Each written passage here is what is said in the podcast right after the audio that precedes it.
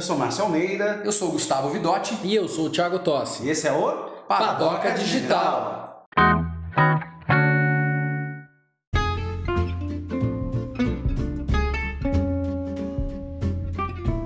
Bom dia, boa tarde, boa noite para você que está na academia, para você que está no carro, para você que está ouvindo em casa, ou sei lá onde.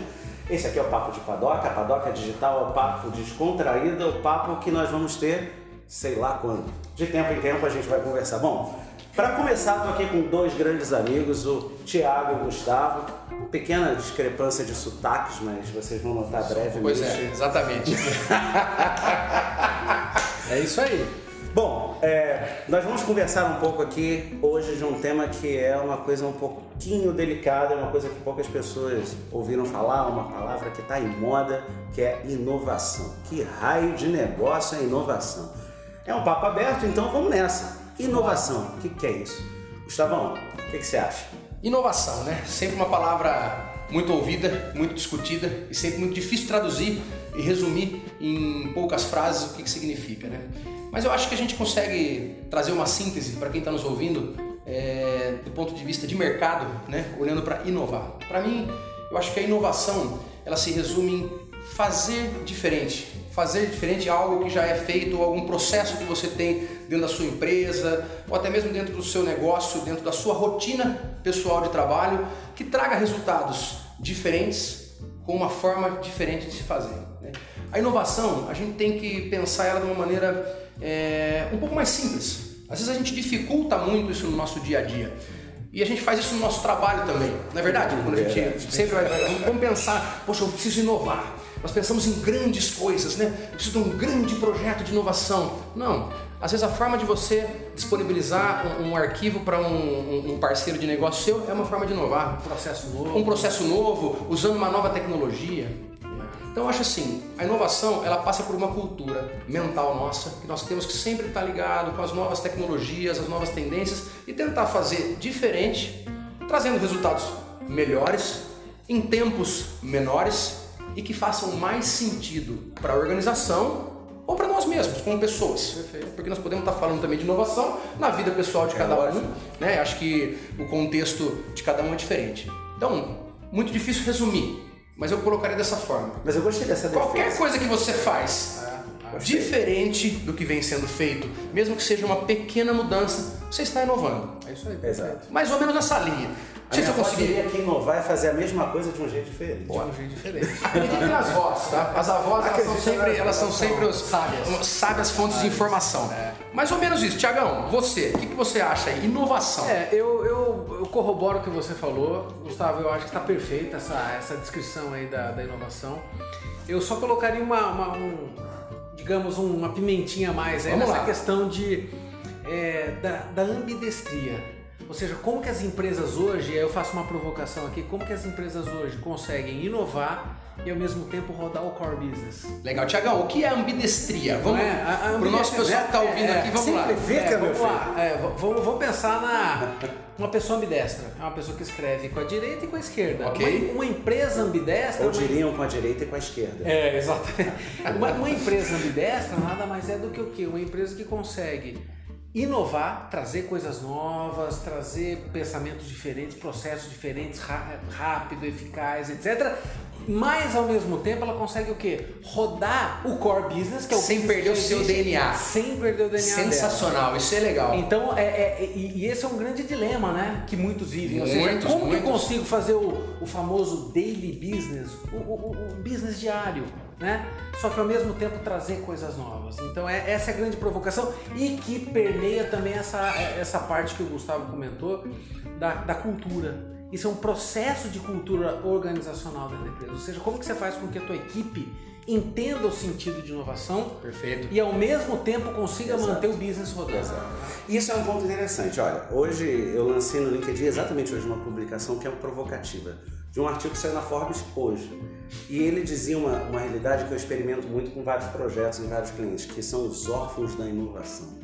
órfãos da inovação são o seguinte: eu tenho lá dinheiro para dedéu na minha empresa, tá sobrando capital. Nossa, esse negócio de inovação é bom, né? Vou fazer também. Pinto a sala de vermelho, boto umas letras garrafais amarelas, pense diferente, faça diferente e boto lá cinco cabeças para trabalhar num Innovation Lab, porque é mais bonito falar isso, Innovation né? Yes. Então, Innovation Lab, por que laboratório de inovação? Não, Innovation Lab.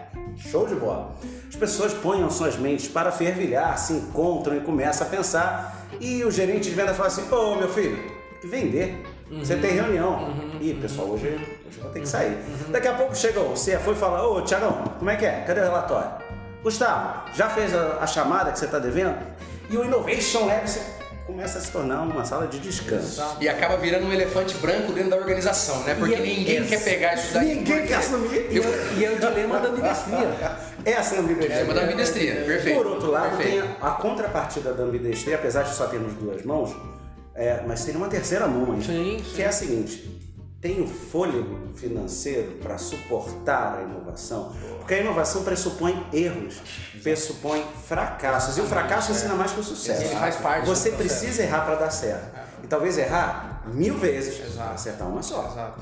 Tem fôlego financeiro para segurar essa onda? Eu, isso pode ser feito de várias maneiras. Eu posso abrir mão daquele funcionário que estava dedicado numa tarefa para que ele lidere, ou seja, parte de uma outra processo de inovação que vai consumir tempo dele. Sem dúvida. Tem um case muito interessante disso, eu acho que os dois conhecem, mas se não conhecem, e a nossa audiência também, é o case do Google. O case do Google é muito interessante nisso. Claro, eu não estou falando mais do Google, eu estou falando da Alphabet, que é a holding que é grupo. todas as inovações do Google.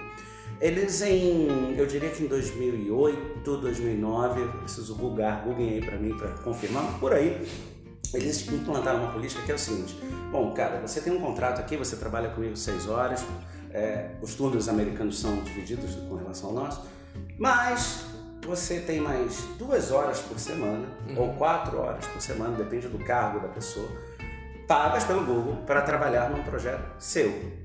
Faça o que você quiser. Certo. Dentro, usando todas essas infraestruturas que a gente tem, todas as pessoas que você conhece, todas as ferramentas à sua disposição e crie algo. Ok. E destas iniciativas nasceram várias coisas. Nasceram o Google Maps, que agora completou 15 anos, é, o Gmail, que hoje já é corporativo através do G Suite, através do Google Docs, Google Sheets e as ferramentas, o Google Drive, que é o drive de upload do Google, Cloud, né? o cloud do Google. É que o Google tudo é cloud, né? Certo, certo, certo, certo. mas é o servidor de arquivos.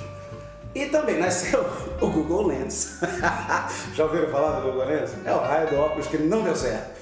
Um óculos de realidade aumentada, na qual eu olharia aqui para Gustavo e falaria, Gustavo, da empresa tal, quantos anos, não sei o quê. Ele já traz um, um perfil, um, né? Um perfil da homem de lá, né? ferro nos meus olhos, né? Porém, não há bateria no universo que aguente aquela coisa, muito menos conexão naquela época que ele foi lançado. É, veja, eu falo de antes do 4G, portanto, muito antes ainda de um possível 5G, e antes da, da eu chamo da universalização da banda larga. Hoje, aqui no Brasil, a gente já está chegando em centenas de mega. Na Europa, a gente já trafega em gigas Giga. Né? A gente está bem aquém. Então, o que, que aconteceu? Essas iniciativas foram iniciativas de times que tinham esse horário de inovação livre, pagos pelo Google, que deram certo em alguns pontos, como os exemplos que eu dei do Drive, do Gmail, deram muito errado no exemplo do, do óculos. Porém, o Google em um ano só lançou uma estatística que eu gravei e ficou escrita em pedra.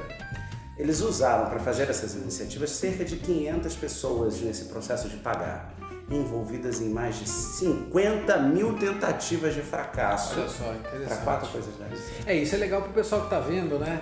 E escutando. É, co- como essa questão do, do- do pivotar. Pivotar. Né? De, de você testar, errou, o erro faz parte do projeto. Muda, no- faz de no- novo, tenta de novo, vamos lá. E, e numa metodologia ágil, que futuramente a gente vai gravar É, outro podcast falando É um sobre, tema para outro podcast, falando com sobre certeza. ferramentas ágeis, mas que tem tudo a ver com que o, com que o, o Tem Márcio um nome bonito do ágil, pode falar também para o pessoal saber. Como é que falam no mercado? Agile. Agile, ah, tá, agile, agile. Mas assim, em geral. Se eles é- fazem para me provocar, né? eles sabem que eu não gosto desses termos em inglês, eles fazem para me provocar. Mas, legal. Assim, mas assim, em geral, o ponto, o ponto que o Márcio comentou é muito interessante porque é, é, as metodologia, metodologias ágeis, elas, elas cobrem justamente o ponto de eficiência com o teste e, e pivotando. Ou seja, eu posso errar, mas eu, eu tenho que errar pequeno. E pouco. E pouco. E corrigir rápido. Em tempo de reação. exatamente. Tempo de reação. Mas, Esse é- esse é o grande mas meus amigos, eu coloco aqui um- uma nova, uma nova variante nessa discussão aqui que é muito importante. Esse exemplo do Google é sensacional, né? Aliás, é, Google e todas essas novas empresas que surgiram com, com o advento da tecnologia de 20 anos para cá são sempre cases sensacionais para a gente olhar. Tem várias histórias que a gente pode pegar é, de exemplo. Mas o grande universo das empresas não foram forjadas dentro desse ambiente tecnológico e de inovação. E o desafio maior é o seguinte: como nós vamos trazer essas empresas para essa realidade? Porque você pega um Google e algumas outras empresas, você tem uma facilidade em colocar um Innovation Lab. Tá vendo? Tô entrando na onda. Gostei. Tá? Um Innovation Lab, onde você tem uma cultura Agile. agile. Ah, tá bom demais. Sensacional. E você tem, você pode é, ter um capital para suportar tudo isso, tá?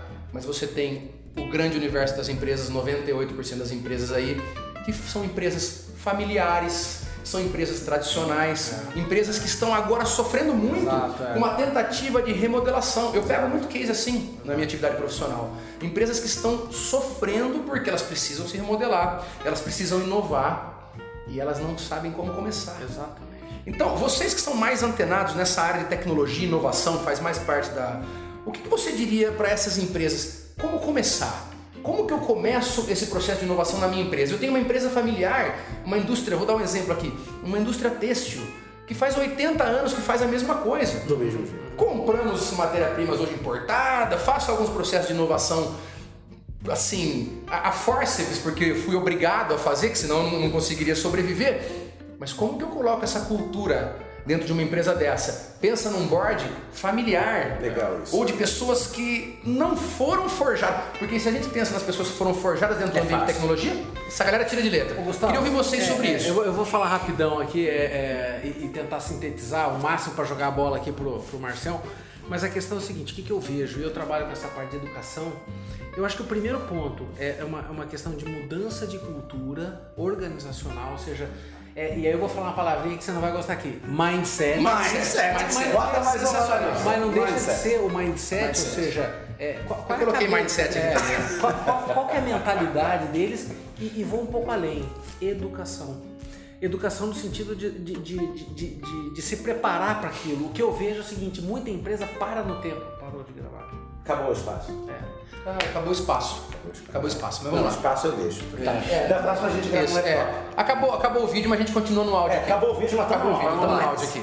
Então, assim, é, o que, que eu percebo? É educação no sentido de como eu posso fazer. A, a pergunta como eu posso fazer é aprendendo também e tendo a humildade de, de voltar talvez para um banco, de voltar para estudar e entender as coisas que estão acontecendo no mercado. Às vezes o cara fica parado na década de 80, 90 e ele não quer saber porque ele acha que ele conhece o business dele, só que a velocidade das coisas mudaram e ele não se adapta a isso Olha, aqui. isso, isso dá um novo podcast. Até porque eu tenho um case real acontecendo agora na nossa cidade, de um cliente meu, que eu não vou compartilhar agora. Mas sofre e sofreu exatamente essa, esse ponto pivô. Então, simplificando, ele é uma grande indústria de grandes proporções, é familiar e é familiar de primeira geração. Não haverá segunda, porque a segunda geração não vai assumir, então vai ser o negócio vai ser passado para um, um conselho é, profissional, digamos assim. E a primeira fase do projeto, que durou aí um ano, ele se chamava Aceleração 4.0. Ele era um projeto que pegava a indústria, o seu core, enquanto necessidade de manter-se funcional e acelerava as coisas com transformação digital, com novas maneiras de se interrelacionar. E uma vez que isso foi empurrado meio goela abaixo, porque você não teve, você colaborador não teve chance de dar a sua opinião use, tá aqui, vamos fazer. Houveram eh, eventos que, aí o Gustavo vai me matar agora, que eu chamava de D-Day, Disruptive Days, que eram referências ao desembarque da Isso Normandia. aí. O, o dia da disruptura. É o dia da disruptura, Perfeito, tá? maravilha. E esses dias a gente dividiu toda a empresa, que é uma empresa de mais de 250 funcionários, no que cabia no auditório da empresa e dividimos em dias. Então fizemos quatro dias, isso aí, para que todos passassem pela mesma experiência no Forceps, como você diz, de olha, vamos acelerar. Completado esse primeiro ciclo, ferramentas digitais estavam disponíveis, novas maneiras de se comunicar estavam disponíveis, porém ainda faltava um ponto que se iniciou esse ano. Esse segundo ano se chama R, E comercial, H, cria. Recria, RH cria. E ele é a cultura ambiental que vai ser transformada agora. Mas olha que legal, esse papo de. O nosso Padoca Digital, o nosso primeiro Padoca Digital trouxe esse tema de inovação, um tema extremamente vasto, né? É, tenho certeza que a gente pode contribuir com a comunidade empresarial nessas dúvidas. Como começar a inovação e trazer nos próximos bate-papos, talvez as ferramentas para que eles consigam atuar em cima dessa frente tão importante para as empresas e muitas vezes menosprezado. Eu achei bacana, gostei de conversar é, com vocês bom. aqui sobre isso, viu? Também gostei muito. muito. Vamos nessa, apesar do sotaque, mas fazer o quê? É isso aí, nós vamos ter que se aturar aqui, é desse jeito aí. Bom, esse Legal. é o Papo de Padoca, a gente se encontra no próximo Padocast. Grande um abraço. Show de bola, um abraço, galera. Vamos para a próxima.